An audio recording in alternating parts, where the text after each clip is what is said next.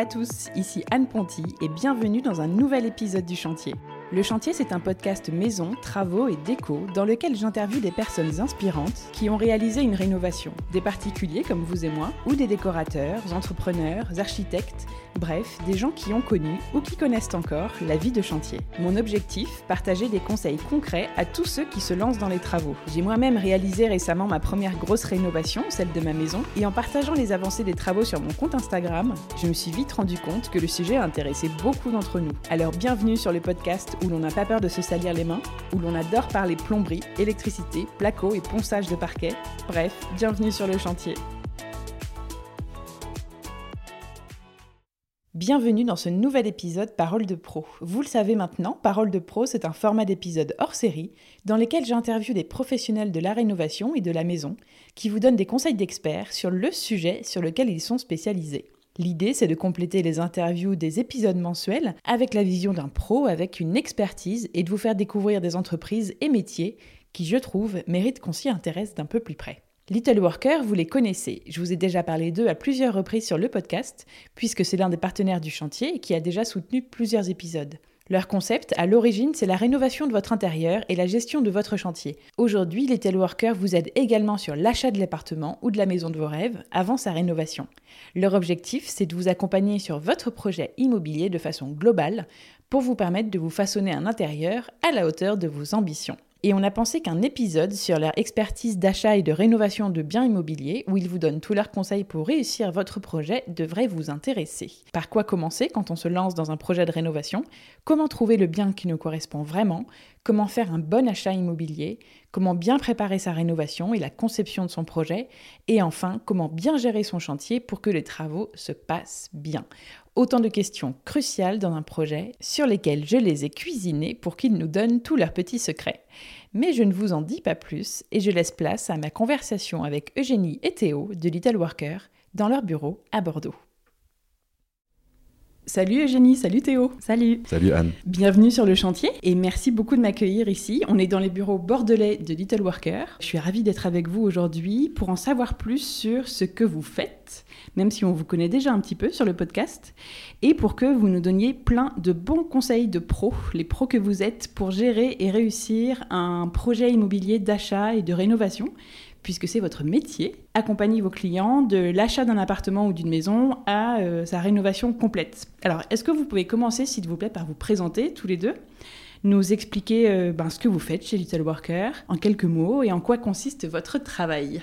Eh bien, moi, du coup, je suis Eugénie Cuvilly. Ouais. Euh, je suis bretonne d'origine. Je suis ingénieure en bâtiment et en architecture de formation. Et après avoir eu un parcours assez pluriel entre architecture, urbanisme et un peu plus tard le marketing, j'ai commencé à travailler chez Little Worker avec Théo d'ailleurs au tout début de l'aventure, Mhm. il y a presque 5 ans maintenant. Et voilà, aujourd'hui je suis directrice marketing euh, de cette entreprise. Et donc moi je suis Théo Guivarch, donc je suis également breton. Et euh, contrairement à une grande partie de, de la boîte, j'ai pas fait d'études d'ingé, mais j'ai fait des études de commerce. Et ça fait un peu plus de 4 ans que je suis chez Little Worker, dont deux en tant que responsable du pôle immobilier. Super. Est-ce que, Eugénie, peut-être tu peux nous parler un peu de Little Worker, euh, rapidement nous raconter son histoire? Donc tu disais que Little Worker a 5 ans déjà, et hum, nous expliquer un peu le concept, nous dire comment il est venu l'idée à la base euh, de, de Little Worker? Euh, l'histoire de Little Worker, en fait, au départ, c'est surtout l'histoire de la rencontre de nos deux fondateurs, Nicolas et Aurélien, qui sont tous les deux euh, ingénieurs en bâtiment, qui travaillaient dans un gros groupe de BTP, euh, tout ce qu'il y a de plus traditionnel sur des, des chantiers plutôt de stades et, euh, Ah oui, et de musées que de maisons et d'appartements. en tant que conducteur de travaux. Donc c'est un métier hyper classique quand on est ingénieur en bâtiment et dans lequel on apprend très très très vite que la communication entre un client final et des équipes travaux est pas toujours des plus faciles et que c'est un vrai métier de savoir s'adresser euh, à ces deux typologies de, de personnes. Ça, c'était la première chose qu'ils ont appris. Et puis, euh, après plusieurs années, ils étaient euh, trentenaires tous les deux à peu près. Les premiers projets immobiliers qui arrivent pour Ouais. eux, pour leurs proches. Et ils se rendent compte très rapidement qu'en tant qu'experts euh, de travaux, on leur pose énormément de questions et que euh, bah, leurs amis ne savent pas trop par quel bout prendre ces projets-là. D'accord. De l'achat. Donc, est-ce qu'on achète bien, au bon endroit? Est-ce qu'il y a beaucoup de travaux à faire? Est-ce que le devis qu'on me propose est juste? Voilà, donc pas mal d'inquiétudes. Donc, évidemment, en bon copain, il donne plein, plein de, de conseils. De l'achat aux travaux, quoi. Voilà, parce que souvent, c'est très lié quand on achète dans l'ancien. Et donc, l'idée vient de là, à la base, de se dire, euh, OK, nous, on sait parler euh, à des clients. Et on sait aussi parler à des entreprises de bâtiments Mhm. traditionnelles. Et aujourd'hui, bah, les gens de notre, de notre âge et euh, les particuliers en général ont un peu personne pour les accompagner à la sauce d'aujourd'hui. Donc, euh, Ouais, ou savent pas forcément vers qui se tourner.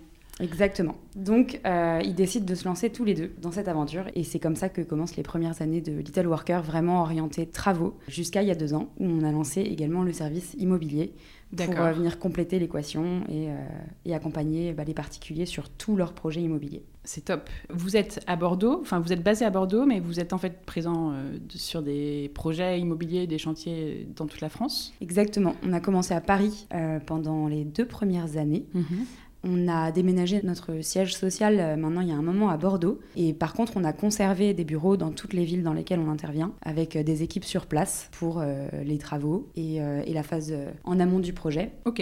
Et du coup, en fait, comment ça fonctionne? Vous avez votre propre équipe de chasseurs d'appart, d'archis d'intérieur, de maîtres d'œuvre, d'artisans, ou, ou vous sous-traitez? Comment ça marche en fait? Tout à fait. En fait, nous, notre, euh, notre objectif, c'est que vous soyez accompagné par un expert dans son domaine à chaque étape. D'accord. Donc, si on prend la timeline d'un projet euh, classique, donc euh, effectivement, la, la première chose à faire, c'est de trouver un appartement. Donc, on a des chasseurs immobiliers qui sont euh, répartis sur, euh, sur nos différentes villes, donc en local. Ensuite, vous allez avoir un conseiller dédié à votre projet qui va vous accompagner dans tout- toute la construction de celui-ci et vous conseiller du coup euh, la meilleure opportunité, que ce soit une résidence principale ou un investissement locatif. Ouais. On a également des courtiers du coup pour vous accompagner sur votre financement Ah oui, ok. des, des architectes d'intérieur pour tout ce qui est euh, conception technique ou architecturale, et euh, des conducteurs travaux pour bah, suivre vos travaux. D'accord. C'est que de la rénovation, on est d'accord? Pas de construction? Exactement. Et vous avez commencé donc par cette activité de conception d'intérieur, rénovation d'intérieur, et là vous avez lancé depuis deux ans, tu disais, Exactement. euh, cette nouvelle brique d'achat immobilier. Pourquoi cette évolution? Vous aviez envie de les accompagner sur l'ensemble de leurs projets, en fait, vos clients? Ouais, c'est un peu ça. Déjà, les deux fondateurs étaient euh, autant intéressés par euh, Ouais, à la le base, sujet des euh, travaux que ouais. le sujet de l'immobilier. Donc leur métier c'était les travaux, mais il y avait déjà un fort attrait euh, pour tout le secteur de, de l'immobilier. Du coup, dès le début, ils avaient cette idée en tête de travailler sur les deux volets. D'accord. Mais quand ils ont commencé à regarder ce qui se faisait autour d'eux, ils ont eu la sensation que souvent le point dur du sujet c'était les travaux. Mm. Il y avait beaucoup d'entreprises qui existaient déjà sur le secteur de l'immobilier, Oui. surtout côté vendeur, mais même parfois côté acheteur. Et eux, pour le coup, leur vraie plus-value, c'était de connaître extrêmement bien le milieu des travaux. Et euh, du coup, ils ont voulu vraiment cocher cette case. Euh, donc les premières années, ils les ont consacrées à euh, éprouver le modèle en travaux. Et euh, voilà, ils avaient un objectif en tête, c'était absorber 500 chantiers par an dans les plus grandes villes de France en proposant une expérience client qui n'existait pas jusqu'à aujourd'hui. Je pense aujourd'hui qu'on est les seuls euh, voilà, à être capables de faire autant de chantiers avec euh, bah, une expérience euh, client au goût du jour et dans plein d'endroits en France. Mhm. Et du coup, maintenant qu'on a coché cette case, et d'ailleurs on en est super fiers, on sait qu'on peut enchaîner Oui, sur cette brique euh, immobilier ce service immo. euh, avec une énorme plus-value qui est que nous, dès le départ, on est capable de répondre aussi sur l'aspect chantier. C'est clair. Est-ce que vous pouvez bien, euh, pour que ce soit bien clair, préciser la différence de ce service-là avec ce que va proposer, euh, par exemple, une agence immobilière classique? Est-ce que vous, en fait, vous vous adressez seulement aux acheteurs? Exactement. Bah, c'est la première différence majeure, Ouais. c'est que l'agence immobilière elle va s'adresser au vendeur. Son client, ça va être le vendeur, tandis que nous, on s'adresse directement aux acheteurs. Donc ça, c'est quelque chose qui est euh, assez nouveau en France, mais qui est hyper répandu dans, dans Mm. les autres pays. Vous prenez pas des biens en vente Non, on prend pas Voilà. de, de mandat de vente, on, on se positionne uniquement côté acheteur aujourd'hui. La deuxième différence, c'est qu'on fait du clé en main. Donc c'est-à-dire qu'un particulier qui va signer un compromis de vente euh, avec nous, il connaît déjà le montant exact de ses travaux, Ouais. il a une idée des rendus 3D euh, de son projet, il a son financement qui est prévalidé, il a déjà chiffré son mobilier. D'accord. Euh, on ne s'arrête pas juste au compromis de vente. Ouais. Quand il achète, il est déjà très avancé sur les travaux. quoi. Exactement, c'est le but. Et le dernier point, c'est que bah, pour le coup, on va travailler nous directement avec des agents immobiliers pour avoir euh, des biens qu'on appelle euh, off-market en interne, c'est-à-dire que c'est des biens qui sont pas encore sortis sur le marché pour pouvoir proposer euh, des euh, pépites non sorties Ouais. sur le marché. Et vous avez plutôt des particuliers ou plutôt des investisseurs ou les deux On s'adresse nous à un public particulier, autant qui veulent investir, qui veulent se loger en résidence principale. D'accord. Et alors la petite nuance, c'est que historiquement, nos clients sont restés les mêmes. Donc c'est euh, pour la plupart des primo-accédants, ou en tout cas euh, des, des, des, personnes euh, qui sont citadins, qui vivent... comme toi et moi. Comme, comme, vous et moi. Et du coup, on n'est pas forcément sur un profil d'investisseur pur, mm. mais plus de personnes qui ont envie, parmi leurs projets immobiliers potentiellement, de réaliser un ou deux investissements locatifs, mm-hmm. souvent patrimonial d'ailleurs. Donc pas forcément avec des objectifs de rendement pur, mais bah, sur des beaux produits à rénover dans des villes sympas et voilà. D'accord. Vous intervenez aussi, euh, par curiosité, à la campagne ou en dehors des grandes villes, ou vous avez vraiment votre activité est vraiment euh, dans les grandes villes de France? Non, aujourd'hui, nous, on s'est positionné sur euh, les, grosses villes de France. Donc, pour les citer, c'est Paris, Bordeaux, Lyon, Toulouse, Marseille, Aix, Lille et Nantes. Ça en fait. Ça en fait des villes. et effectivement, comme disait Eugénie, c'est des projets qui sont plus patrimoniaux. on va pas, nous vraiment s'exporter euh, dans les, euh, dans les plus petites campagnes euh, un peu éloignées où la tension locative est moins importante. D'accord. voilà. Et l'accompagnement est global dans toutes ces villes-là. Il n'y a pas une ville, par exemple, où il n'y a que le, la rénovation non, non, pas du tout. Du coup, on, a, on, a, une présence physique dans, dans chaque ville, donc on est à, on est à même de proposer euh, l'accompagnement clé en main dans, dans, toutes les villes. Ah ouais, ça fait, euh, ça fait du monde, hein, déjà Ça fait du monde. Et quand on travaille avec vous, du coup, est-ce qu'on a un peu un contact euh, privilégié chez vous du début à la fin, ou j'imagine que bah, peut-être au début on parle à toi, Théo, ou à quelqu'un de ton équipe sur l'immobilier, et après on va switcher plus sur quelqu'un qui va être vraiment chargé de nos travaux Exactement. Ça, c'était vraiment une, une grande volonté de notre part d'avoir une personne experte de chaque sujet pour chaque étape du projet. Donc en effet, il n'y a pas un interlocuteur unique et ce serait pas en fait, c'est bien parce que selon vous nous avez ce serait pas forcément euh, euh, une bonne idée parce que là voilà vraiment c'est une équipe entière euh, pluridisciplinaire qui est au service du projet du début à la fin. Mhm. Et ça c'est un point aussi qui rejoint la volonté d'intégrer la brique immobilière à toute cette chaîne de valeur, c'est aussi de se dire que en faisant ça, on fait en sorte d'avoir exactement le même intérêt que notre client. Là où une agence immobilière ou quelqu'un qui va faire que la partie euh, achat, elle a un objectif, c'est de faire acheter ou de vendre un bien. Une fois que c'est fait, le travail est terminé. Mhm. Nous, comme derrière, c'est nous qui allons faire la conception puis les travaux. C'est très important pour nous de tenir compte de ça au moment où on va accompagner le particulier dans son achat immobilier. Le fait d'intervenir donc à ces deux étapes fait qu'on a exactement le même intérêt que le client et c'est ce qui nous assure aussi d'avoir la satisfaction client la plus importante euh, hmm. possible. Oui, vous avez double pression parce que exactement. Tout, le travail que vous faites au moment de l'achat, euh, faut que ça roule après pour les travaux et exactement. sinon ça va être votre problème. Même vis-à-vis de nos collègues, histoire de bien travailler tous ensemble, ben, on est hyper consciencieux à respecter le projet travaux du particulier lorsqu'on va lui proposer un bien. Et nous, on signe avec un client, on part sur un, chemin euh, qui dure à peu près six mois en moyenne. D'accord. Euh, donc, voilà. Donc, et même en sens inverse, ça marche. C'est-à-dire qu'une entreprise de travaux pourrait de temps en temps avoir un peu envie de dire Ah bah oui, mais là le problème c'est le bien. Euh, il n'est pas comme il faudrait. Vous avez la double pression. Là, hein. nous, c'est pareil. la personne qui est en travaux, elle sait que ça a été intégré et elle va pas aller se cacher derrière des fausses excuses ou voilà. Exactement. Comment ça se passe en fait pour prendre, euh, je sais pas si on veut prendre contact avec vous, vous faire part d'un projet, vous faire une demande de recherche de biens, on va sur le site euh, tout simplement? Exactement. Ben, c'est un peu euh, aussi notre différence avec aujourd'hui une entreprise traditionnelle, mhm. c'est que évidemment on essaye de faire en sorte d'avoir un parcours le plus simple et le plus pratique possible. Donc c'est vraiment pas compliqué. Il faut aller sur le site internet se laisser guider par euh, ce qu'on nous propose à ce moment-là en fonction de l'étape à laquelle vous vous trouvez. Et on peut arriver, par exemple, si on a déjà un bien aussi Ouais, complètement. Ok, vous faites aussi que de la rénovation. Exactement. C'est simple. En fait, quand on arrive, euh, ouais, quand on arrive sur le site, on peut cliquer sur trouve ou façonne.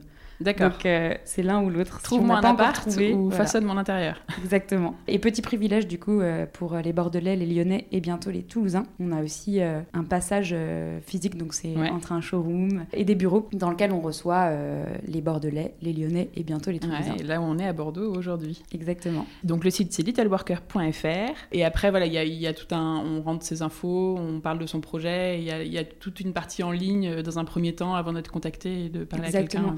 En fait on, essaye, on a essayé de rendre disponible en ligne tout ce qui était possible, de façon non pas à supprimer l'humain, parce que bah, dans un projet immobilier d'achat ou de travaux, bah, forcément, il y a beaucoup d'humains. Mhm. Mais le fait de pouvoir euh, digitaliser tout ce qui n'a pas forcément une valeur ajoutée, ça nous permet justement de passer plus de temps sur, euh, sur ce qui le mérite. Quoi. Ok.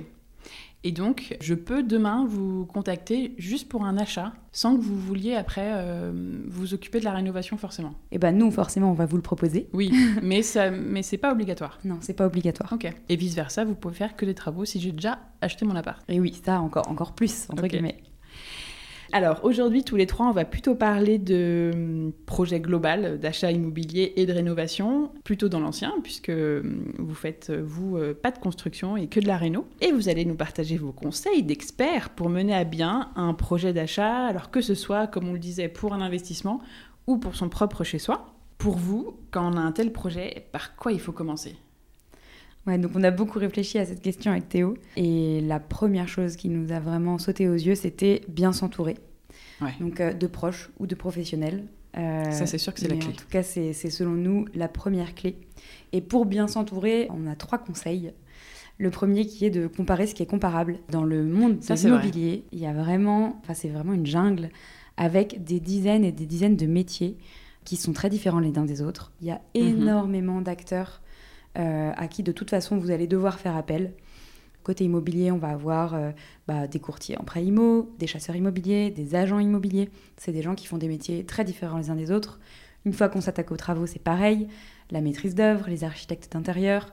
Euh, parfois, vous aurez besoin de un, deux, trois acteurs selon, euh, selon qui vous êtes. C'est clair. Et quand c'est la première fois, on ne sait pas forcément euh, qui va être la bonne personne pour notre projet. exactement ce dont on a besoin. Donc tout ça, quand on commence en général, on ne sait pas exactement ce que ça veut dire. Et du coup, on peut être amené à faire appel à deux métiers complètement différents et euh, à se dire ah oui mais c'est pas du tout le même prix et du coup on va potentiellement avoir tendance à comparer deux choses qui en fait euh, ne sont pas comparables Mhm. donc voilà comparer ce qui est comparable Très bien. Le deuxième conseil pour bien s'entourer, c'est très lié en fait, c'est lister ce dont on se sent capable. Une fois qu'on a compris qui fait quoi euh, dans ce monde-là, on peut se dire ok, ça, par exemple, le courtier en prêt immobilier, je sais que personnellement, quand j'ai fait mon premier projet, j'avais très envie de comprendre exactement comment ça fonctionnait. Pour le coup, je n'y connaissais rien et c'était important pour me rassurer d'avoir fait moi-même cette consultation. Donc je suis moi-même allée voir 10 banques, je leur ai donné mes papiers, j'ai compris ce dont ils avaient besoin et ça m'a beaucoup aidé euh, dans la suite du projet. A contrario, j'aurais pu me dire euh, bon ben voilà, moi euh, le financement c'est vraiment pas mon truc, j'ai pas du tout envie de mettre les mains dedans, en plus j'y comprends rien. Donc je vais faire app- appel à un courtier en prêt IMO qui va m'accompagner. Donc il faut essayer d'identifier ce dont on se sent capable, qu'est-ce qu'on a envie Mhm. euh, de prendre à notre charge Ouais. Et, euh, et puis du coup euh, faire ses choix en conséquence. quoi. Hmm. Et le troisième conseil qui est, je pense, le plus important, c'est vraiment de se sentir en confiance. Euh, Théo l'a dit tout à l'heure, dans ce genre de projet, c'est plusieurs mois avant de s'installer chez soi. Et euh, c'est un engagement émotionnel qui est très fort, surtout quand c'est une résidence principale, mais même quand c'est un investissement locatif, parce que c'est des montants qui sont énormes. Et voilà, ça oui, peut être il y a une pression de rentabilité dans Exactement. ces projets-là. De délai. Donc il va se passer beaucoup de choses pendant tout ce temps. Et le moment où on perd confiance, c'est vraiment le moment où potentiellement le, projet va, être très désagréable à vivre. Donc dès le début, si euh, vous êtes en face de quelqu'un dont vous n'avez pas une totale confiance, il faut pas y aller. Et, euh, voilà, il faut se sentir en confiance avec euh, les personnes desquelles on s'entoure. Hmm, très bon conseil. Alors, quels sont après vos conseils, une fois qu'on a bien identifié son projet, qu'on s'est posé les bonnes questions, vos conseils pour trouver un bien qui correspond vraiment à nos attentes, à nos besoins, pour pas se tromper Et comment vous travaillez, vous, pour que vos clients ils soient contents? Bah, mon premier conseil, c'est de nous appeler. Ouais, Et évidemment. sinon, si, si je devais le faire en étapes, pour moi, il y a plusieurs étapes qui sont euh, très importantes pour bien trouver euh, euh, le bien qu'il nous faut. La première étape, pour moi, c'est de valider son budget, donc soit avec sa Ouais. banque, soit avec un courtier. Ça, c'est très très important bah, pour savoir qu'est-ce qu'on peut espérer euh, obtenir sur le marché, euh, où on place nos critères et euh, où on peut acheter. Donc ça m'emmène au deuxième point, c'est de définir un cahier des charges précis par rapport au budget qu'on a défini avec la banque ou le courtier pour identifier ce que je veux, ce que je veux pas et pouvoir me positionner sur le bien de mes rêves. Le troisième point, c'est de prendre connaissance du marché. C'est bah, d'aller sur des sites qu'on connaît tous pour bah, regarder ce qui existe, les prix au mètre carré, la Ouais. fréquence euh, de, de la rareté du produit que je recherche. Ça, pourquoi il faut faire ça? C'est pour bah, vous éviter d'hésiter au moment où une bonne opportunité euh, se, se pose, enfin, se Mhm. présentera à vous. Et ça va aussi vous éviter de faire euh, 50 visites avant de vous positionner sur un bien. Donc ça va vous faire gagner du temps. Et enfin, mon dernier conseil, enfin la dernière étape pour se positionner sur euh, le bon bien, c'est bah, si vous agissez seul, c'est d'être ultra réactif. Parce que bah, le, le marché de l'immobilier est un marché ultra tendu. Vous n'êtes clairement pas tout seul à rechercher. Euh, nous, ça arrive très régulièrement qu'une bonne opportunité sorte le matin et 5 ou 6 offres au prix le soir même. Donc si c'est quelque chose de vraiment intéressant, il faut l'identifier le matin, le visiter l'après-midi et s'être positionné le soir si vous voulez avoir une chance de, vous positionner. Pour contrecarrer ça, vous pouvez bah, faire appel à des chasseurs, par exemple, comme je le disais tout à l'heure, qui ont des réseaux off-market, donc avec des biens qui ne sont pas encore sortis sur le marché. Donc ça, ça, permet de réduire la concurrence. Et si euh, vous ne faites pas appel à un chasseur, euh, le conseil que je peux donner, c'est d'essayer d'avoir la première visite et si le bien vous plaît euh, et que vous avez un coup de cœur, vous positionnez. Ça, c'est la clé, le voir en premier. Exactement. c'est pas évident, mais. Et c'est vrai que la, tension du marché immobilier, il faut faire attention parce que c'est pas une raison de faire n'importe quoi et de se positionner. C'est ça, en fait. Et c'est justement l'aspect très précieux de, des points d'avant d'avoir validé son budget, etc. Tout ce que Théo a dit. Parce qu'en fait, si on a bien fait ça, eh ben, on est capable de prendre avec la tête froide une décision mm. rapide. Parce que le conseil, c'est bien évidemment de ne pas se précipiter, mais de faire les choses dans l'ordre. Et de savoir ce qu'on veut pour pas regretter après et se dire, mais en fait, donc quoi je suis partie. Euh, j'ai fait n'importe quoi parce qu'il n'y avait rien et que tout me passait sous le nez. Et en fait, j'ai acheté cet appart qui en fait n'était pas vraiment dans les critères que je souhaitais au début. Euh, et juste pour compléter, sur comment travaillez-vous pour que nos clients soient satisfaits, bah, on a développé, euh, nous du coup, en deux ans et demi, un, réseau de chasse. donc off-market, qui nous permet justement de ne pas être si pressé par le marché. Et dans le cas où c'est des biens qui sont sur le marché, donc en ligne, on a des personnes qui sont euh, ultra réactives pour justement avoir la première visite et euh, pouvoir se positionner euh, rapidement sur le projet. Top. Une fois qu'on a trouvé le bien de nos rêves, l'appart, la maison idéale, il y a l'étape de l'achat. Donc vous, vous accompagnez aussi vos clients sur ce moment qui est très très important. C'est quoi vos conseils pour bien acheter? Bah, Là, je rebondis un peu sur ce que vient de dire Eugénie, mais c'est une, étape ultra et hyper importante parce que bah, un mauvais achat immobilier, ça peut coûter très ah cher. bah là, ouais. Et euh, attention à l'effet coup de cœur. Euh, à ce moment-là, il faut garder les pieds sur terre. On a fait une offre d'achat, elle est acceptée. Il y a encore énormément de choses à, vérifier. Donc nous, par exemple, les choses qu'on vérifie systématiquement chez Little Worker avant de signer un compromis de vente, il va y avoir les diagnostics. Les diagnostics, il peut y avoir des mauvaises surprises comme mhm. euh, des termites, du plomb, de l'amiante et du coup des travaux supplémentaires. Il faut vérifier les diagnostics énergétiques, un sujet en, vogue en ce moment, mais des mauvaises notations sur les diagnostics vont engendrer également des travaux. Par exemple, sur du locatif, pour les classes euh, F et G, en 2025 et 2028, les, investisseurs et propriétaires ne pourront plus louer leurs biens s'ils ne font pas de travaux énergétiques. Donc c'est des sujets à, prendre, euh, à, prendre à, prévoir. À prévoir exactement. Il y a aussi, euh, donc si vous êtes en copropriété, les assemblées générales de copropriété et le pré-état daté de la copropriété. ça pourquoi? C'est parce que potentiellement il peut y avoir des travaux de prévus de toiture, de ravalement de façade mm. euh, votés par la copropriété ou à voter par la copropriété qui peuvent engendrer des frais euh, qui peuvent aller à 20, 50, 100 000 euros euh, non prévus dans le projet et donc vous mettre en mauvaise, change un peu la donne. en mauvaise posture. Tout à fait. nous, on va aussi compléter systématiquement visiter le bien avec un, ingénieur pour vérifier tous les points travaux potentiels pour éviter également les mauvaises surprises à nos, à nos acquéreurs. Mm-hmm. Et enfin, euh, le dernier prérequis, bah, c'est de faire la bonne offre au bon prix. Euh, c'est de pas acheter quelque chose qui est au-dessus du prix du marché, c'est de, se positionner sur euh, le bon bien au bon moment et au bon prix. Ouais. Et ça, c'est pas évident quand on n'y connaît rien. Si on n'est pas avec vous, par exemple. Exactement. Là, c'est un peu la liste où Théo essaye de nous faire peur. Mais il faut se dire que sur tous les points qui ont été cités, en fait, c'est aussi complètement naturel qu'à cette étape, ce soit le moment des mauvaises nouvelles. C'est-à-dire que quand on visite et qu'on fait son offre, Évidemment qu'on a déjà réfléchi aux travaux, etc. On n'a pas forcément le temps d'aller si loin. Donc, c'est tout à fait naturel. surface. On n'a pas, creusé encore vraiment. Donc, euh... Qu'au moment d'acheter, eh bien, ce soit le moment où on va découvrir aussi tout ce qui ne va pas, mm. parce que dans l'ancien, il y a toujours des choses qui ne vont pas. Mm. Mais le point important, c'est de regarder tout ça pour l'intégrer au projet et que le budget soit aussi en conséquence. Mm, et donc notre conseil, c'est faites-vous aider. Et si c'est pas par un professionnel, c'est par des amis qui ont déjà vécu ça ou euh, des personnes euh, voilà, qui, qui s'y connaissent en travaux ou euh, justement aux documents administratifs euh, sur le monde de l'immobilier. Il ne faut pas hésiter à appeler les diagnostiqueurs pour leur poser des questions. Ils répondent quasiment toujours au téléphone. Il ne faut pas hésiter à faire venir des pros, des spécialistes pour euh, bah, toutes les questions d'énergie, de travaux, etc., d'avoir des devis estimatifs. Mais voilà, c'est des choses vraiment à faire avant d'aller au compromis. Alors une fois qu'on a signé son compromis, une fois qu'on a signé son acte définitif d'achat, on est heureux propriétaire, c'est merveilleux, et on se lance dans le monde fabuleux de la rénovation. Donc là, c'est quoi les étapes pour préparer les travaux avant de vraiment mettre les mains dans, dans le cambouis? Préparer, euh, concevoir le projet, l'aménagement intérieur, les plans, euh, définir euh, la durée des travaux et puis le budget, on en parlait. Eh bien justement, nous, à cette étape-là, si on travaille ensemble, c'est des sujets sur lesquels vous aurez déjà beaucoup avancé. Notre conseil, alors là forcément on est un peu influencé par le fait qu'on travaille beaucoup avec des particuliers qui, qui sont primo-accédants et qui du coup sont soit en location, soit euh, en cours de vente, et qui n'ont pas forcément envie ni euh, la capacité d'attendre un an et demi avant de s'installer chez eux.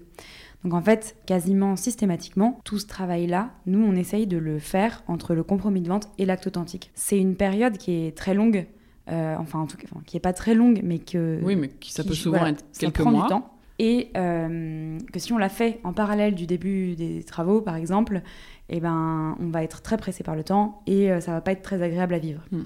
Donc nous, on enchaîne, une fois que le compromis a été signé, sur tous ces points-là. Déjà, les scénarios d'aménagement. C'est bien d'avoir un peu le temps de les faire parce que souvent on dort dessus et puis le lendemain on a des nouvelles idées, etc. Et ça, c'est seulement la première étape parce que derrière, il faut bien sûr faire aussi toute la conception technique, les plans d'électricité, une fois qu'on a choisi euh, où était son lit dans sa chambre, bah en fait, pendant le chantier, il va falloir dire je vais avoir une prise à droite, une prise à gauche. Si euh, on est euh, en flux tendu, ça va être très désagréable à vivre. Alors que si on le fait avant, bah, finalement, c'est une étape qui est hyper agréable. le planning, évidemment. Et puis surtout, eh ben, toute la logistique des matériaux. Nous, on essaye de faire en sorte que le jour où on signe l'acte, on est en mesure de commencer le chantier. Les matériaux sont déjà choisis et commandés. Ah Pas de surprise de délai parce que euh, ben forcément. Je crois que tu allais dire livré. Alors parfois même sur le chantier. Parfois même livré. Euh, bah, petit intermède, mais d'ailleurs nous on fait tout livrer sur euh, un seul et même dépôt. D'accord. ça nous économise énormément de, de, carburant auprès de nos équipes travaux, qui en fait en général vont une à deux fois au dépôt chercher les matériaux ça leur évite euh, bah voilà, de faire énormément de trajets pour aller chercher à droite le parquet, à gauche ceci. Ah ouais, vous avez un dépôt euh, dans chaque ville? On a un dépôt dans chaque ville dans lequel on fait livrer en général avant le début du chantier pour euh, la plupart des matériaux, tous les matériaux du chantier. Ah ouais, ça c'est bien. Il n'y a pas de surprises. Surtout en ce moment, c'est un peu compliqué les délais de livraison, donc c'est top. Commencer son chantier avec tous les matériaux sur place, là, c'est bravo. C'est vraiment euh, un de nos objectifs euh, parce que voilà, l'entreprise qui, on a, voilà, on a beaucoup de clients qui nous disent oui, mais bon, je fais une entreprise qui peut commencer les travaux demain. Bah, en fait, il va démolir, mais derrière, ce temps, il est incompressible. Ce temps de conception, de choix, de réflexion, de commande des matériaux, d'élaboration du planning, c'est toutes les choses qui vont faire que demain, le chantier va bien se passer et qu'on aura tout notre temps pour se concentrer sur ce qui n'était pas prévisible, parce qu'il y a toujours des choses pas prévisibles dans la phase qui suit. Donc on a besoin de, de toute notre énergie pour les affronter euh, quand ça se présente. Quoi. Ouais. Donc tes conseils pour bien concevoir son projet d'aménagement, c'est en fait de s'y prendre le plus tôt possible. S'y prendre le plus tôt possible. Et de bien prendre le temps de bien réfléchir. Ouais, de se, de se garder du temps pour chaque étape. Et c'est aussi le moyen de faire de ce moment un moment de plaisir. Quoi. Parce que si c'est dans la précipitation, c'est très désagréable. Alors que quand on a le temps, c'est quand même euh, là où on va vivre demain ou alors euh, le premier projet d'investissement qu'on mmh. fait. Enfin, voilà, c'est des bons moments tout ça. Et alors enfin, on arrive à ma partie préférée, les travaux. C'est quoi vos conseils pour bien gérer son chantier euh, de A à Z, alors qu'on soit accompagné ou pas, euh, si on est tout seul aussi, et pour réussir une rénovation euh, au sens large Attention, hein, là vous avez la pression. Les conseils pour réussir sa rénovation alors, on a essayé de les lister, mais le problème, c'est qu'on s'est rendu compte que finalement, c'était un peu toujours le même sujet. Mais on va quand même, on va quand même euh, la tenter. Vas-y.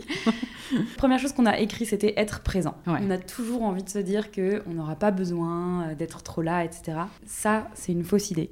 Même quand on travaille avec une entreprise qui est contracte en général, comme nous, nous, on, insiste beaucoup auprès de nos clients pour leur dire il faut passer sur le chantier minimum une fois par semaine. Ah ouais, minimum. On est complètement capable de le faire sans ça, mais en fait, pour encore une fois que ce soit un moment de plaisir, ben passer une fois par semaine, c'est vraiment s'assurer d'avoir une communication qui va être constante, de comprendre ce qui se passe au fur et à mesure, parce que bien sûr, tout ce qu'on a anticipé dans la phase d'avant, ça se passera pas parfaitement et littéralement comme on l'avait prévu si au fur et à mesure du chantier, on se rend compte toutes les, enfin, on se met à jour toutes les semaines, on voit ce qui avance, euh, ce qui a été décalé, et on essaye de comprendre pourquoi en communiquant avec les équipes, bah, en fait, ça va pas euh, être des moments d'angoisse, parce que bien sûr qu'il y a des choses qui vont être euh, intercalées, il va y avoir des surprises, etc. Donc être présent. Et puis aussi parce que c'est hyper important, même si on a tout dessiné, de toujours refaire le point, de se dire une fois par semaine, ok, bah là cette semaine on va faire A, B, C, D. Bah, on se revalide, qu'on est toujours d'accord qu'on va faire A, Mm. B, C, D comme ça. Et puis on a le droit aussi parfois de changer d'avis en cours de route. c'est ça. Donc euh, être présent, voilà, se déplacer au moins une fois par semaine sur le Ouais. chantier, voir les choses, voir les gens, etc. Surtout que même si on est avec vous ou avec un archi ou avec quelqu'un qui gère un peu le chantier pour nous, eh ben il n'est pas dans notre tête. Donc euh, parfois, euh, voilà, on a cru qu'on disait les choses clairement ou voilà, et en fait parfois, ben il faut être là parce que c'est nous, futurs euh, habitants, euh, propriétaires du, du bien, qui prenons la décision en fait, et pour être sûr qu'il n'y ait pas d'erreur.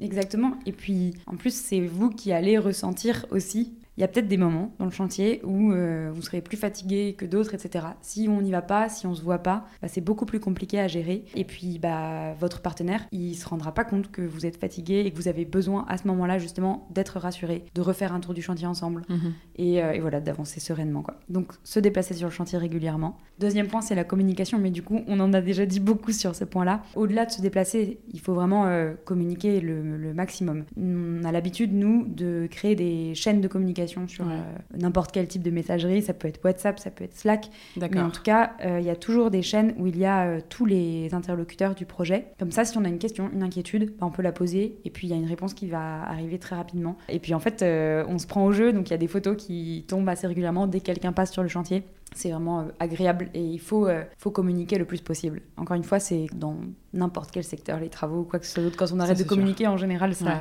Même dans la vie perso, pro, ouais. c'est vrai pour tout. Et donc, ouais, en général, en fait, vous créez un groupe WhatsApp avec euh, vous, euh, le propriétaire et les artisans. Et... En général, alors nous, en l'occurrence, on fait ça sur Slack, qui est notre euh, Ouais. système, mais quelle que soit la configuration de votre projet, faites-le même sur WhatsApp, c'est trop bien. Vos artisans, ils installent Slack? Exactement. Eh ben, Ils sont très très modernes. Ils ont tous Slack sur leur téléphone et euh, pas d'excuses. Euh, S'impliquer au bon degré, ça c'est aussi quelque chose qu'on répète beaucoup, ah ouais. beaucoup pendant Mhm, le c'est projet. vrai. Pas trop et pas, pas assez. L'intérêt de la personne qui est sur tout chantier, c'est de bien faire son travail. Du coup, parfois on a envie, on va avoir des inquiétudes sur des points. En fait, il faut se concentrer sur, euh, sur les bonnes choses. S'impliquer au bon degré, ça veut dire aussi, bah, il y a des points sur lesquels on peut être en confiance avec euh, la personne qu'on a en face et euh, il faut lâcher prise, et d'autres sur lesquels justement il va falloir, enfin le, partenaire il va avoir besoin bah, qu'on valide la couleur de la peinture, qu'on valide les références de poignée de porte, j'en sais rien, mais voilà, donc il faut vraiment réussir à s'impliquer, pas trop non plus, Mhm. au risque bah, justement de pas avoir assez de réponses parce que bah, si c'est pour le coup euh, en continu le partenaire il aura pas forcément le temps de répondre à tout tout tout donc euh, il y a un juste milieu à trouver et puis bah ça rejoint encore ça mais garder la confiance Bah, je l'ai déjà dit du coup mais je le, je le redis je pense que n'importe quel entrepreneur sur n'importe quel chantier son objectif c'est que ça se passe bien et si on a suivi les étapes d'avant, a priori on est bien entouré. Donc il faut toujours essayer de garder une confiance. Si on perd confiance, il faut le dire tout de suite et discuter avec son partenaire qui va, sur les points d'inquiétude, essayer d'être rassurant. Oui, t'as raison. Aborder le sujet tout de suite pour, euh, et au moins, s'il y a vraiment un problème, eh ben, on le verra a priori. Exactement. Il faut pas nourrir de défiance. Et il faut aussi oser dire ce qui va pas. Alors, on parlait tout à l'heure d'un exemple qui est arrivé il y a 2-3 jours. Il y a un, un pommeau de douche qui a été euh, fixé trop bas par euh, un artisan. Mhm. Euh, le chef de chantier, évidemment que s'il l'avait fait lui-même, entre guillemets, il aurait capté, mais bah, parfois, dans la précipitation, il y a des erreurs qui sont faites. Et euh, bah, le client, il a été. en fait, il a, il a d'abord pris peur, il s'est dit, mais je peux pas le dire, parce qu'en fait, le carrelage est déjà posé. Donc, si on doit remonter le pommeau de douche, mais ça va être hyper compliqué. Mais en fait, il était super déçu au fond de lui. Il disait, mais Ah moi, je suis ouais, super non, grand, en plus, je vais le prendre dans ma tête. Enfin, voilà. Puis finalement, à force de communiquer, c'est sorti. Et euh, évidemment que le pommeau de douche était bien trop bas et que dans ces cas-là, eh ben, on, on- on recommence. Enfin, il faut pas hésiter aussi à dire, enfin en tout cas, il faut pas nourrir de défiance. Il faut pas, euh, voilà. Et il faut dire quand il y a des problèmes. Du coup, pour résumer, c'est être présent, communiquer, s'impliquer au bon degré et être en confiance. Ok. Là, si tu checkes tout ça, normalement, t'es ok. Normalement, ça se passe super bien. C'est quoi les étapes d'un chantier, d'un chantier Little Worker en tout cas, en général? Ouais, bah alors pour le coup, on n'a rien inventé sur ce point-là, mais euh, ça Oui, y un peu toujours des du règles. bien de se le rappeler. On commence par euh, la démolition. Donc on Ouais. casse tout ce qu'il faut casser, on évacue. Euh, un point important pour, ce, pour cette étape-là, si vous êtes seul, essayez de vous assurer que euh, la personne avec qui vous travaillez va bien se rendre en déchetterie Ah ouais. euh, professionnels qui sont aptes à trier ce genre de déchets, Ouais. etc. Parce que malheureusement, c'est pas toujours le cas. Mm. Et euh, on voit euh, aux alentours des grandes villes parfois des, des- Ouais, des déchetteries un peu sauvages. C'est terrible. Et ça, c'est très important. C'est assez, assez Tu as raison de le préciser. Donc la démolition. On aime bien aussi dire que si vous avez envie de faire quelque chose vous-même, c'est une des choses qui est assez, assez chouette à, Ah ouais, à prendre à son, bien. à son moi, j'a- compte. moi, j'adore. Une Et fois qui a- de faire vachement d'économies. Oui, bah ouais, parce que c'est quand même un sacré boulot. Mm. Donc euh, si on a envie de mettre un peu de, de sa personne, on peut le faire soi-même. Deuxième étape, une fois qu'on a tout cassé et qu'on a évacué, c'est de faire tout ce qui ne se voit pas. Donc faire passer tous les réseaux. Donc euh, avant Ouais. de remettre un joli sol et de monter des cloisons, on va faire passer les réseaux de plomberie, l'électricité quand il faut la refaire, etc. Euh, en général, il y a des tâches aussi qui se superposent un petit peu, mais bon, là, Oui. on va commencer à monter les cloisons, à recouvrir les sols. Euh, donc, on commence à avoir des jolies choses qui se préparent. Et puis, bah, les dernières étapes, c'est bien sûr tout ce qui est finition, embellissement, la peinture, euh, les jolis boîtiers pour les interrupteurs, les prises électriques, etc. Les faïences, et, et la les- pose de la les faïence, sols. Voilà. Et comment ça se passe concrètement en tout cas avec vous, euh, tout ce suivi donc qui dure, euh, je sais pas euh, ce que c'est la durée moyenne d'un chantier avec vous, on va dire peut-être entre 2, 3 et 6 mois ou plus? Ouais. C'est vrai qu'on peut faire une moyenne parce que euh, on a plein de chantiers. Après, ça dépend toujours, mais Ouais. je dirais qu'on est sur euh, une moyenne de trois mois par Ouais, rapport à la ça. typologie de chantier qu'on fait. D'accord. Nous, on a un panier moyen à 55 000 euros, donc c'est des rénovations assez importantes. Ouais. Mais la, la moyenne, elle doit être à, à peu près 3 mois, oui. Et, Et- du coup, sur ce genre de délai, par exemple, vous allez avoir des réunions de chantier à quelle fréquence euh, Comment Ouais. ça se passe concrètement? Bah, on, a, on a plein de choses qui sont en place, qui ont pas mal évolué au cours du temps. Nous, il y a une chose qui n'a pas changé, c'est qu'on, comme on l'a dit tout à l'heure, on conseille très fortement à nos clients de venir une fois par semaine faire un point avec le chef de chantier. Euh, L'ingénieur travaux, il va aussi se déplacer à plusieurs reprises. Ça, ça dépend de la typologie du projet. Mais globalement, l'ingénieur travaux, il va lui se déplacer lorsqu'il y a des points qui vont toucher au contractuel, au financier. S'il y a une modification ou euh, une chose qu'il faut changer qui va toucher au planning ou au devis, là, il y a l'ingénieur qui va intervenir. D'accord. Sinon, c'est beaucoup le chef de chantier qui gère Bien sûr. euh, ces points-là avec euh, le client. Donc une fois par semaine, Une fois par semaine, c'est ce qu'on recommande.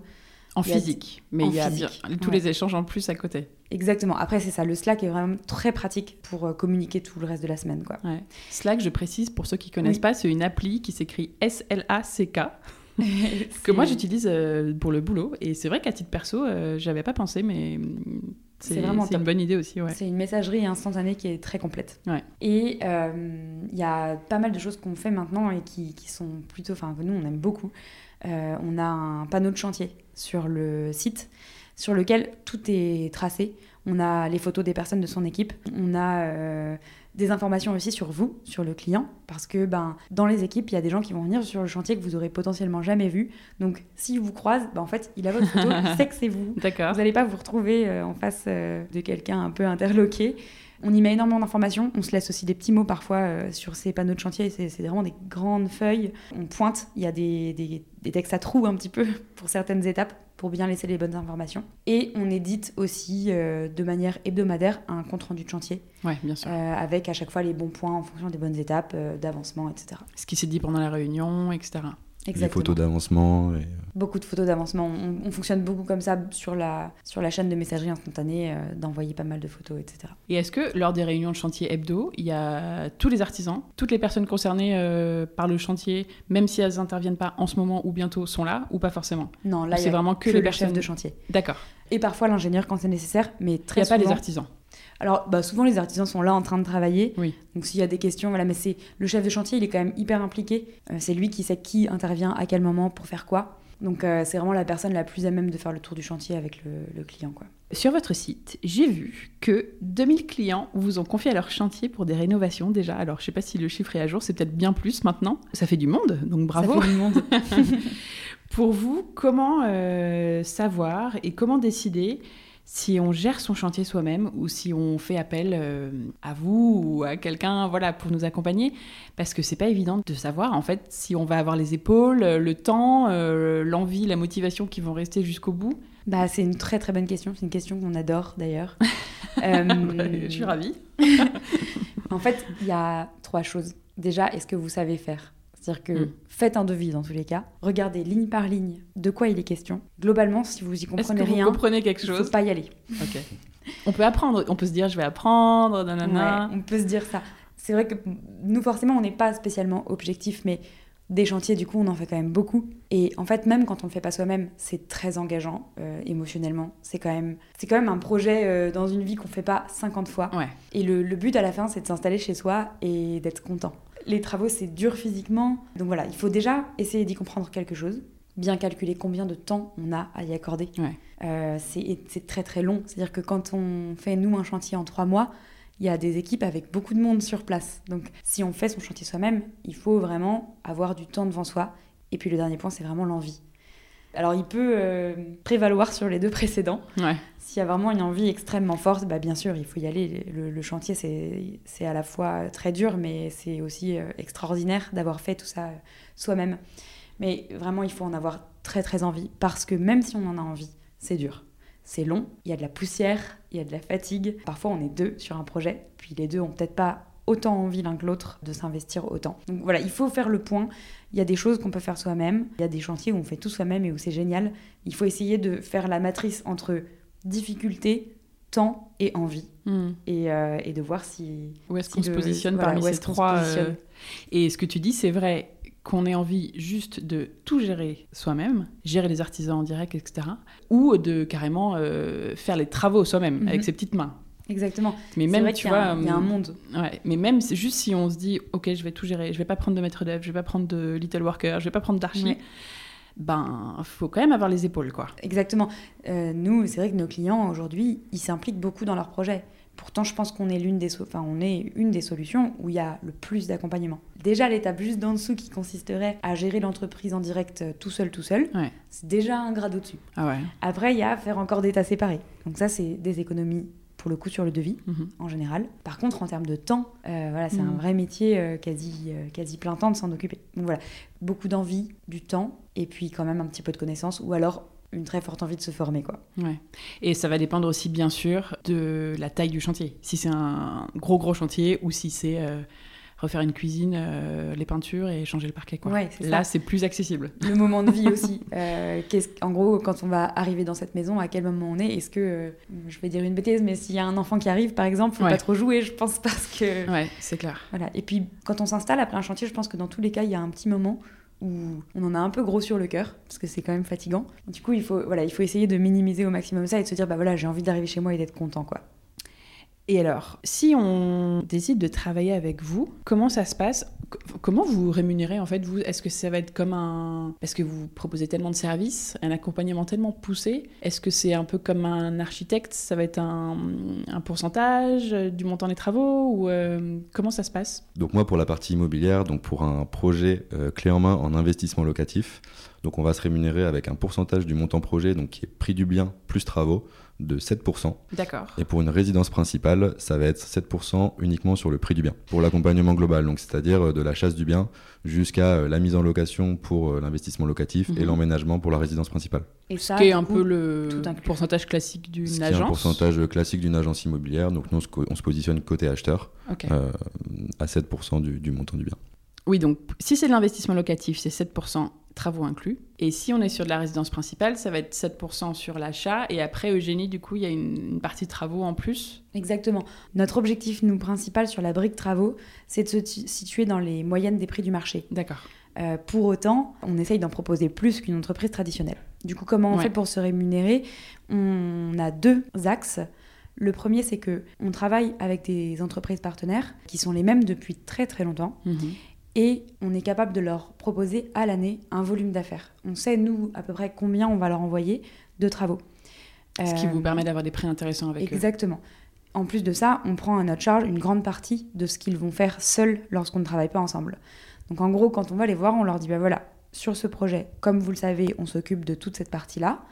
Et nous, ça nous permet d'être de meilleurs acheteurs de travaux Mhm. qu'un particulier lorsqu'il est seul. C'est sûr. Donc en fait, il y a une première partie, on va se rémunérer là-dessus. Et la seconde partie, c'est aussi que on commande tous les matériaux nous-mêmes. Donc forcément, pareil, on va commander euh, en plus grande quantité que si c'était pour un seul chantier sur l'année. Et ça nous permet d'avoir également euh, un revenu sur, euh, sur ce travail-là. D'accord. Tout ça mis bout à bout, ça fait qu'on arrive à rester sur des montants, de, de- sur des devis qui sont dans les moyennes des prix du marché, si tant est qu'on puisse faire une moyenne, parce que bien sûr, il y a un petit peu de tout. Mais en tout cas, quand on se compare euh, à d'autres acteurs, on va être euh, parfois un petit peu au-dessus, parfois un petit peu en dessous. Mhm. Donc on se dit qu'on est dans les moyennes du prix du marché. quoi. Et je sais pas si c'est intéressant, mais je rajoute ça au cas où. Mais euh, dans les missions qu'on récupère, on récupère euh, une charge de travail assez importante qu'ils font eux en direct avec des particuliers. Ça va être autant le chiffrage du projet, toute la partie commerciale et négociation du devis et des différents postes, la commande des matériaux. Et tout ça, ça nous permet, bah, eux, de leur faire gagner du temps. Et nous, ça va bah, nous permettre de, négocier les prix travaux avec eux. Donc au final, un client va pas voir une différence énorme en fait, euh, voilà, s'il passe par une autre entreprise ou par vous, parce que vous absorbez euh, des coûts, euh, parce que vous vous négociez avec vos artisans, avec les matériaux, avec avec les fournisseurs, ce qui fait que vous êtes, vous restez compétitif quoi. Exactement. On a vraiment à cœur de rester dans les moyennes des prix du marché. Mmh. De toute façon, le prix du marché en bâtiment, ça veut un peu tout et rien dire, puisque vous allez trouver parfois des devis qui seront très bas et d'autres très hauts. Voilà, nous, on essaye de garder des, des prix justes, quoi. Alors, une fois que les travaux sont finis, que tout s'est bien passé, tout est terminé, tout est hyper beau, merci Little Worker, on est ravis. On est tranquille pour combien de temps à peu près euh, quand on a travaillé avec vous? Alors quand on, quand on, a travaillé avec Little Worker ou une entreprise générale du bâtiment classique... Il y a une garantie ou Il y a une euh, garantie exactement, il y a la garantie décennale, euh, oui. donc c'est une garantie sur 10 ans donc, qui est obligatoire hein, de toute façon. Oui. Donc euh, globalement, vous êtes tranquille pendant 10 ans. Ok. Et alors, si euh, l'entreprise avec laquelle vous travaillez n'a pas de garantie décennale, n'y allez pas. Surtout. ça, Surtout. Ça, c'est clair. Autant faire vous-même dans ces cas-là. Sur la fin d'un chantier, en fait, c'est un petit peu en deux étapes. D'abord, il y a la garantie de parfait achèvement. Ça, c'est pareil, c'est contractuel, ça dure un an un an pendant une année entière pendant laquelle s'il y a le moindre problème de réalisation des travaux, on repasse. Où il y a des montants qui ne sont pas versés en attendant cette année-là. Exactement. Et d'ailleurs, euh, nous, de la même façon, en tiers de confiance, les 5% restants pendant la GPA, on les garde sur un compte séquestre. D'accord. Et on les versera à l'entreprise partenaire qu'une fois qu'on est sûr que tout est bon. Ça, c'est vraiment une, super assurance pendant un an. Et euh, derrière, bah, comme disait Théo, il y a les 10 ans de garantie décennale globalement c'est possible que pendant les 10 ans, il y ait des choses qui se passent. Parce que le chantier, c'est quand même une science qui est inexacte. Oui. Euh, on ne peut pas tout anticiper. Et donc, même une entreprise qui a super bien fait son boulot, dans les 10 années à venir, il peut se passer quelque chose. Et c'est pour ça qu'elle est très précieuse, cette garantie. Parce que, a priori, une fois que les 10 ans sont passés, pour le coup, il peut plus rien se passer. Ou alors, c'est normal. c'est l'usure euh, normale. C'est ça. Ouais, donc surtout, ça c'est vrai que tu fais bien de le préciser, il euh, faut toujours demander si on gère ses travaux tout seul aux artisans avec qui on travaille, est-ce que vous proposez l'assurance décennale Et qui vous l'envoie. Ouais, et si, euh, s'ils disent oh non, ce bourreau pas besoin, surtout fuyez. non, pas forcément. Après, ça dépend des risques qu'on est prêt à prendre. Si on, bien sûr, c'est chacun fait ses choix. Mais voilà, pas de euh, pas de décennale, pas d'assurance décennale, pas de pas d'assurance pour vous. Voilà, c'est juste à avoir en tête. Sur votre compte Instagram, rien à voir, mais sur votre compte Instagram, on peut hum, retrouver euh, vachement de photos avant-après des chantiers que vous avez menés pour vos clients. C'est important pour vous de montrer euh, tout ce qui est possible de faire du coup avec votre expertise travaux, donc sur ce compte Little Worker FR. oui, c'est hyper euh, important pour nous. Ça doit inspirer vachement les clients en plus. Exactement. La, première raison, elle est purement égoïste, c'est qu'on est super fiers. Euh, que de la même manière que pour les clients, pour nous aussi, c'est hyper engageant euh, ces projets. On passe pas mal de temps avec nos clients. Et puis parfois, c'est aussi euh, bah, des ascenseurs émotionnels pour les gens en interne. Donc de voir leurs projets poster, ça leur fait plaisir. Et puis évidemment, pour inspirer, pour donner des exemples de ce dont on est capable aussi. Mhm. voilà, que les gens. ouais, montrer votre travail. Que n'est pas une coquille vide. Donc ça, je vous invite à aller voir le compte, donc Little Worker FR. Surtout que vous partagez pas que ça non plus. Vous, il y a vos projets, mais il y a aussi plein d'autres choses. Ouais, il y a une grosse passion euh, pour le pour le milieu dans toute l'équipe euh, marketing et de création de contenu. Euh, et d'ailleurs, tout le monde met la main à la pâte, même les équipes de production. Donc on essaye de créer énormément de contenus, soit qui vont être instructifs pour donner des conseils, pour anticiper les projets à venir, etc. Et parfois, c'est même juste, voilà, comme c'est des projets de vie, bah, on aime énormément pouvoir dire, ok, bah ville de Nantes, qu'est-ce qu'il y a à faire? Pourquoi aller s'installer à Nantes? Euh, Pourquoi aller vivre à Bordeaux, etc. D'accord. voilà, c'est on essaye d'alterner entre euh, bah, des conseils, de l'inspiration, et voilà. Ok, mais il y a aussi des conseils travaux à, à choper sur euh, le compte Instagram, du coup. Exactement, et investissement aussi. Ah ouais, très bien. Et donc, en plus, on a pas mal de conseils dans cet épisode, merci beaucoup pour euh, ben, réussir son projet d'achat, que ce soit donc la partie investissement, achat euh, avec Théo, et jusqu'à la fin de sa rénovation. Donc si on fait un petit récap. Bien s'entourer. Bien trouver, en conseil numéro 2. Bien acheter, en troisième point. Ensuite, bien concevoir. Ouais. Et préparer du coup. Son chantier. Son chantier. Et puis enfin, bien rénover. Et alors là, si on a tout coché, bah, on est le roi du pétrole. Mais bon, parfois, il y a des petits aléas hein, dans un chantier, mais euh, en général, on est quand même plutôt content à la fin. En Exactement. tout cas, quand on travaille avec vous. Exactement. C'est pour le coup, c'est notre objectif principal. C'est Ouais. que tout ça, ce soit des moments de plaisir. Et oui, bien ouais, sûr, tu l'as dit plusieurs fois Ouais. et c'est vrai que ça. c'est trop important. C'est trop important. que ce soit un investissement ou euh, pour sa résidence principale, aujourd'hui, c'est des projets qui sont forcément symptomatiques d'un moment de vie hyper important. Euh, soit ça va être euh, l'installation avec quelqu'un, soit ça va être un premier CDI et du coup, ben, l'opportunité d'emprunter et de faire un investissement. À chaque fois, c'est quand même des moments clés et du coup, il faut que ce soit que du plaisir. Que vous soyez seul ou accompagné par un pro, rappelez-vous de ça comme conseil principal, c'est un moment de plaisir. Et du coup, allez-y en confiance et par étapes et ça va bien se passer quoi. Est-ce qu'il y a un projet coup de cœur un peu dans, dans l'histoire de Little Worker, un, un coup de cœur que vous avez eu euh, chacun? Il y en a plein. Ah ouais, Je crois que je connais celui de Théo. c'est vrai? Et moi, c'est une rénovation euh, récente. Euh, je crois que c'est le projet République sur notre site internet. En fait, c'est un projet qui change. À Bordeaux ou à Paris? C'est un projet à Paris. euh, et c'est un projet qui change. Enfin, ça me fait plaisir de voir qu'on est aussi capable de travailler avec des personnes qui avaient des goûts beaucoup plus tranchés et atypiques. Je vous encourage à aller le voir sur le site euh, D'accord. littleworker.fr. Voilà, c'est c'est des, c'est des matériaux qu'on met rarement sur les chantiers. Euh, et voilà, c'est quelque chose qui quoi change. par et- exemple? C'était un appart à République donc? Ouais, c'est un appartement qui est vraiment incroyable. Déjà, juste la typologie du bien, il y a des vitraux, enfin, c'est c'est des, cheminées partout, etc. Et en fait, euh, c'est euh, c'est des matériaux. bah, par exemple, dans la salle de bain, je me souviens que ce sont des éliges. Donc, euh, a priori, rien de très nouveau. Mais le, le mur, enfin, c'est un zélige qui est bleu roi déjà, Mhm. euh, qui est recouvert partout, même le meuble vasque en est recouvert. Et du coup, ça crée vraiment une ambiance euh, très différente de ce qu'on peut voir. euh, Oui. Et qu'on adore, bien sûr, pas quand juste même. mais- une petite crédence en, en zélige blanche. Exactement. Ils sont allés plus loin. et aussi, c'était la déco. Moi, je me souviens de ce shooting où, quand on l'a reçu, on a passé des heures à scruter le moindre détail. Il y a un Mickey, un, un Mickey peint en ballerine. Euh, il y a des pièces de designer. Enfin, c'est un mélange de choses qu'on n'a pas l'habitude de voir. Il est vraiment euh, extraordinaire ce projet. Donc vous avez le même, le même coup de cœur. Moi, moi c'est un autre. Ah, J'ai complété, mais moi, forcément, les projets des passages. Euh, puisque là, c'était euh, essayer de retraduire euh, toute l'histoire de Little Worker en un lieu. Ouais, les passages Little Worker, donc Donc, ils sont à Bordeaux et Lyon. Et il y a Bordeaux et Lyon qui sont ouverts Bordeaux et. Toulouse qui est en chantier actuellement.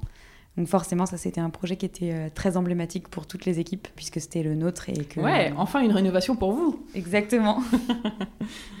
Et oui, et que toi en plus tu as suivi de près, en tout cas à Bordeaux. euh, Ouais. Et d'ailleurs, on a travaillé avec La Belle Expérience pour euh, ce Ouais, projet que je cite parce que c'est vraiment euh, Ouais, c'est une font. agence qui fait un travail incroyable. Est-ce que vous avez une anecdote rigolote à nous partager euh, que vous auriez vécue depuis la création de Little Worker? On en a plein. tu veux, tu veux raconter, Théo? Bah, moi, j'en ai une qui me fait un peu plus rire que les autres. Euh, donc, on a un collègue qui est conducteur travaux, donc qui suit les chantiers, et qui avait un, un rendez-vous euh, donc avec son client euh, à 8 h du matin. Ouais. Et quand il arrive, il trouve la, la porte ouverte, donc il se dit euh, mince, euh, les, les artisans ont laissé ouvert, euh, euh, rien ne va. Et il trouve même quelqu'un euh, complètement bourré, il faut le dire, allongé sur, euh, sur un matelas. Et là, il se dit que c'est la fin du monde, et en fait, il se trouve que c'était le client euh, qui, au lieu de rentrer chez lui, était directement allé sur le chantier par Pour peur, être là à 8 heures. par peur de, de louper la réunion de chantier. Donc ça, ça m'a fait beaucoup rire. Moi, c'est ma, c'est ma numéro un. C'est vrai qu'elle est, Elle est pas vraiment mal. géniale. Mais en fait, plus largement, c'est que des histoires comme ça qui nous sont revenues parce que, bah, comme on disait, on fait une longue route avec nos clients et du coup, on partage des choses euh, parfois étonnantes avec eux. Mais on a, on a eu des demandes euh, d'un client parfois qui nous a demandé une love room un peu Ah, secrète ouh. dans le dans l'appartement. Donc ça, c'était Ah ouais, un, ça c'est magique. un grand moment qu'on a partagé aussi.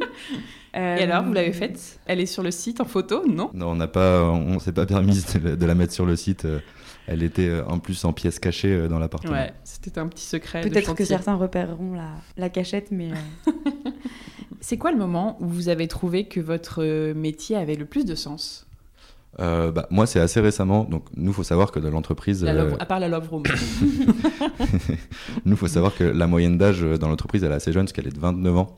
Ah oui, Donc, on a, on a tous une conscience écologique. On a Ouais. été éduqués et nourris par ça. Mhm. Et, et dans notre travail, on avait du mal à, à voir et croire qu'on avait un réel impact là-dessus. Et donc, on a décidé de souscrire à Caprénov. Donc, c'est un, un site internet qui permet de, cal- de calculer précisément en fait les économies de CO2 qu'on peut réaliser euh, justement avec des Sur rénovations. Exactement, sur un chantier. Et on a fait l'exercice sur le premier semestre et on a économisé donc 830 tonnes de CO2, ce qui représente quand même 4 800 000 km en avion. Et donc euh, Pas mal. là, il y a eu une réelle prise de conscience dans l'entreprise euh, et on est vraiment, enfin, moi je suis hyper satisfait de me dire que bah, tous les jours on travaille euh, aussi euh, pour améliorer ça et, et pour améliorer la situation. Et c'est une économie qui est faite grâce aux actions euh, concrètes que vous menez pour euh, avoir des chantiers euh, responsables parmi vos projets? Euh, non, c'est pas exactement ça. En fait, c'est une fois que. Alors, nous, dans nos process, évidemment, on a tout dimensionné de telle sorte qu'on ait un impact le plus faible possible. Mais c'est vrai qu'à l'échelle euh, mondiale, ça représente peu. Par contre, une fois qu'un appartement ou une maison est rénové, elle consomme beaucoup moins. Et Ah. c'est ça qu'on calcule, en fait. À la fin de chaque chantier, on rentre euh, tous les travaux qu'on a réalisés dans ce fameux logiciel et les données qu'il y avait avant la rénovation. Et ça nous permet de savoir, de calculer pour une rénovation, combien de tonnes d'équivalent carbone vont être économisées par ce logement maintenant qu'il est rénové. D'accord. Donc maintenant que euh, l'électricité est aux normes, que euh, le système d'énergie, de chauffage... C'est la différence entre le logement Exactement. avant et maintenant. Exactement. Donc maintenant qu'il est rénové, par an, on va économiser un certain nombre de tonnes d'équ- d'équivalent carbone. Et, euh, et avant, on avait beau dire, et se dire même à nous-mêmes, c'est sûr, on rénove, donc c'est mieux. On n'avait pas le Ouais. chiffre. Et de- plus le concret chiffre d'avoir les, les, les et chiffres. de savoir à quoi, euh, À quoi ça correspond à quoi ça correspond, merci. Eh bien, c'est quand même vraiment euh, gratifiant, quoi. Et en plus de ça, dans vos chantiers, comment vous vous engagez euh, par rapport à, voilà, peut-être, je sais pas, des matériaux responsables euh, Concrètement, euh, Eh ben, sur en quoi fait, vous pouvez c'est- jouer de votre côté énormément d'actions. Premièrement, comme beaucoup d'entreprises, déjà en interne, au bureau, on a mis en place tout ce qu'il fallait pour faire le maximum d'économie d'énergie. D'accord. Par rapport au chantier, on a euh, notre logistique de matériaux qui nous permet d'économiser quand même beaucoup euh, d'énergie et de et d'impact euh, carbone, étant donné qu'on réduit. euh, Oui, avec la livraison moitié, sur un, dans voilà. un seul endroit. C'est-à-dire qu'on on fait tout livrer à un seul et même endroit, souvent en gros, et euh, derrière, l'entrepreneur n'a qu'à venir une fois ou deux. Là où sur un chantier traditionnel, il va faire des dizaines et des dizaines d'allers-retours chez les différents fournisseurs pour euh, récupérer les matériaux. Ouais. On a également mis en place sur nos devis des options de matériaux responsables qui sont indiquées graphiquement. Ça paraît rien, mais en fait, la personne qui va euh, choisir son matériau, puisqu'elle peut le faire en ligne, elle va voir sur lesquels euh, il y aura un impact carbone qui sera moindre. Et ensuite, on essaye énormément de conseiller sur le réemploi. Un parquet qui est en état et qui peut être euh, poncé vitrifié, mais on le fait systématiquement. Heureusement, je pense qu'on on nous a jamais forcé à déposer un parquet qui était en bon état Ouais. mais je pense qu'on aurait énormément de mal à le faire. Quoi. Euh, bah, comme on en parlait tout à l'heure, il y a évidemment aussi euh, toute la gestion des déchets de chantier qui est extrêmement importante. Donc euh, on demande des PV à nos entrepreneurs pour euh, s'assurer qu'ils font ça correctement. On essaye de travailler de plus en plus avec des entreprises absolument géniales comme les Reapers du bâtiment qui vont eux aussi mettre en place plein de choses pour soulager les entrepreneurs de ce travail-là et s'assurer que ce soit fait correctement. Donc c'est trier les déchets euh, avant de les envoyer euh, en déchetterie. euh, Enfin voilà, vraiment sur le tri des déchets, on fait le maximum pour être irréprochable. Les rippers du bâtiment, comment ça s'écrit? Je connais pas. Alors Reaper, c'est R-I-P-E-U-R-S. D'accord. Et qu'est-ce qu'ils Reapers font concrètement? Eux, en fait, alors pour être complètement juste, on travaille avec deux sociétés, parfois les Reapers du bâtiment, parfois Big Bag Go. Ah ouais, bah, qui est un partenaire du podcast aussi. Excellent. Ouais. L'évacuation des déchets, pour les entrepreneurs, c'est beaucoup de temps et beaucoup d'énergie. Donc, euh, on les a mis en relation avec ce genre de sociétés qui vont les soulager de cette partie-là. Et en plus, c'est une assurance supplémentaire que ça va être fait euh, absolument ouais. à la perfection, puisque c'est juste leur métier d'évacuer des déchets de bâtiments. Ils viennent sur place sur les chantiers euh, pour enlever, euh, en tout cas Big Bag Go, je sais, c'est les Big Bags, donc on remplit et ils viennent chez nous les récupérer. Dans l'heure, donc c'est Ouais, vraiment... c'est assez très ouf hein, quand efficace. même. ouais. Mm. Et on est sûr de où ça va quoi. Mhm. Dernier point qu'on a mis en place et qui est inhérent à nos process, c'est que le fait de faire cette phase d'étude dont on a parlé tout à l'heure avec une conception très poussée avant de commencer le chantier, Ouais. euh, le planning, etc., c'est aussi le moyen, en faisant des plans très précis le plus tôt possible, de commander la juste dose de La matériaux. juste quantité. Exactement. On est bien sûr obligé de prévoir une partie de chute, mais quand on connaît euh, presque exactement le nombre de mètres carrés de faïence, bah, ça nous permet de faire très, Les très, très peu de surplus. Mhm. Euh, et ce qui reste, il y a énormément d'alternatives. Pour le, on, le- on peut le donner à des agences d'architecture qui font que du réemploi. Euh, je sais qu'à Bordeaux, il y a la société Noé aussi qui récupère tous les matériaux de chantier. Enfin voilà, il y a, il y a hum, cette euh, notion de gâcher le moins possible. Et pour gérer tout ça, parce que c'est vraiment un métier, nous, on a deux personnes en interne qui s'occupent de toute la partie euh, éco-rénovation. D'accord. d'accompagnement des clients sur les aides dont ils peuvent bénéficier, sur les choix à réaliser et euh, bah voilà sur aussi anticiper bah ok si je change euh, si je fais tel type de travaux combien d'étiquettes énergétiques vais-je gagner? Et voilà c'est beaucoup beaucoup beaucoup de choses à savoir donc eux deux sont experts et Ah ouais, ils top. accompagnent Vous les clients proposez un vrai accompagnement sur, sur ce sujet. Ouais. Bon, bah bravo. Pour terminer, quel conseil vous donneriez euh, à quelqu'un qui se lance dans un projet de rénovation? D'aller sur littleworker.fr. Première étape. Et, euh, et puis, bah, pas de panique, en fait. Allez-y, étape par étape. Commencez par déconstruire aussi euh, toutes les horreurs qu'on entend euh, sur le monde du chantier. Ouais, ça c'est vrai. Ouais, il faut vraiment... Je suis vraiment d'accord. Il y a, il y a beaucoup, beaucoup de beaux projets. Euh, nous, on le voit, on en fait beaucoup. C'est pas forcément un enfer. Non, pas du tout. Il faut, il faut garder ça comme ligne de conduite. C'est un moment de plaisir. En tout cas, il faut que ça le soit. Et Il donc, il faut tout faire pour. Et si on suit tous les conseils que vous avez donnés là et qu'on arrive à réussir chaque étape, ben ouais, normalement, tout va bien se passer, quoi. Exactement. Comment vous voyez un peu, euh, si on peut ouvrir un peu le sujet, l'avenir euh, de l'immobilier, de la rénovation, parce que vous voyez quand même beaucoup de projets. Comment vous pensez que ça va évoluer dans, l'année, dans les années qui viennent? Alors, sur l'évolution des prix dans l'immobilier, euh, bien mal habile serait celui qui vous dit exactement ce qui va se passer dans les prochaines années. Par contre, sur le, le monde de la rénovation, donc on en a parlé un peu, mais je pense que l'éco-rénovation va être au cœur Ouais. des, des projets dans les prochaines années. Euh, L'État commence à, à mettre des, des lois en place, euh, que ce soit sur le locatif ou la résidence principale, pour bah, rénover le parc immobilier. Donc je pense que ça va être le sujet au cœur euh, des, euh, des futurs projets. Ouais, et du coup, ça concerne à la fois l'immobilier et la rénovation. Mhm. Mais euh, en effet, là, euh, il y a une vraie prise de conscience qui passe aussi par euh, le fait, rappelons-le, que depuis, euh, je pense, un an, euh, il y a des aides qui sont déplafonnées aussi. Parce que nous, on le voit, on a beaucoup de clients qui, au tout début, avaient très envie de faire de la rénovation énergétique, mais qui étaient très vite découragés parce qu'en fait, ils n'étaient pas éligibles et que malheureusement, ils avaient quand même des contraintes de budget euh, comme euh, tout un chacun. Aujourd'hui, il y a des aides qui sont euh, pas soumises aux revenus et dans tous les cas, si on décide de participer à son échelle à la rénovation du patrimoine en France, en achetant dans l'ancien et en rénovant, eh ben, on va pouvoir être aidé et motivé à le faire. Donc il y a beaucoup, beaucoup de, de choses qui avancent dans le bon sens sur ce point-là. On aimerait que ce soit encore plus vite, mais euh, c'est déjà, euh, c'est déjà bien ce qui se passe et, et on y croit. Quoi. Donc on va aller dans le bon sens, a priori, on espère. J'ai cinq petites questions rapides pour vous. Vous pouvez répondre tous les deux. Maison ou appartement? Appartement pour le locatif, maison pour moi. Pareil. Archi ou maître d'œuvre? Maître d'œuvre.